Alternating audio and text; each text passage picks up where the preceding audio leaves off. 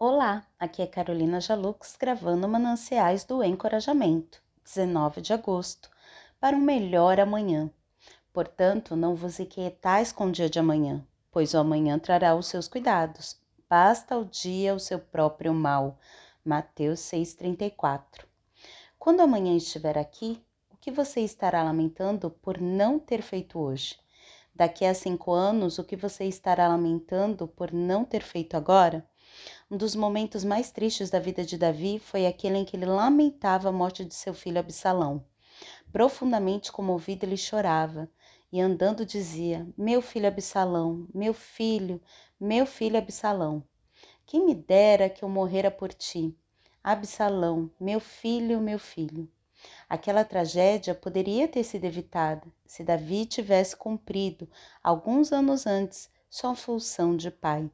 A lamentação não tem cura, mas pode ser perfeitamente prevenida, e a hora para fazer isso é agora.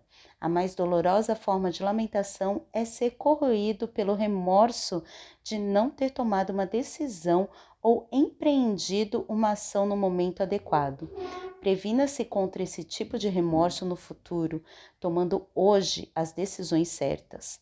Claro que sempre haverá desapontamentos, Porém, quando honesta e sinceramente você investir o seu melhor esforço, você não terá que se perguntar: por que eu não tomei aquela decisão que deveria ter tomado?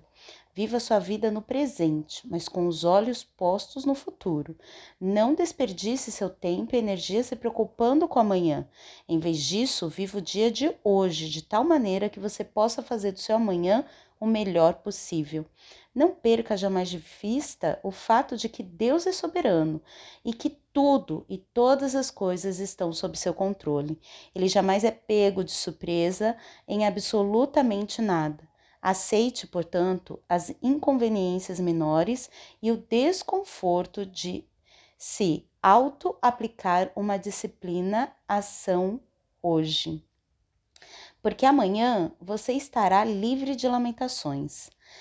As pessoas, de modo geral, não fazem aquilo que creem, fazem aquilo que lhes é conveniente e depois lamentam. Bob Dylan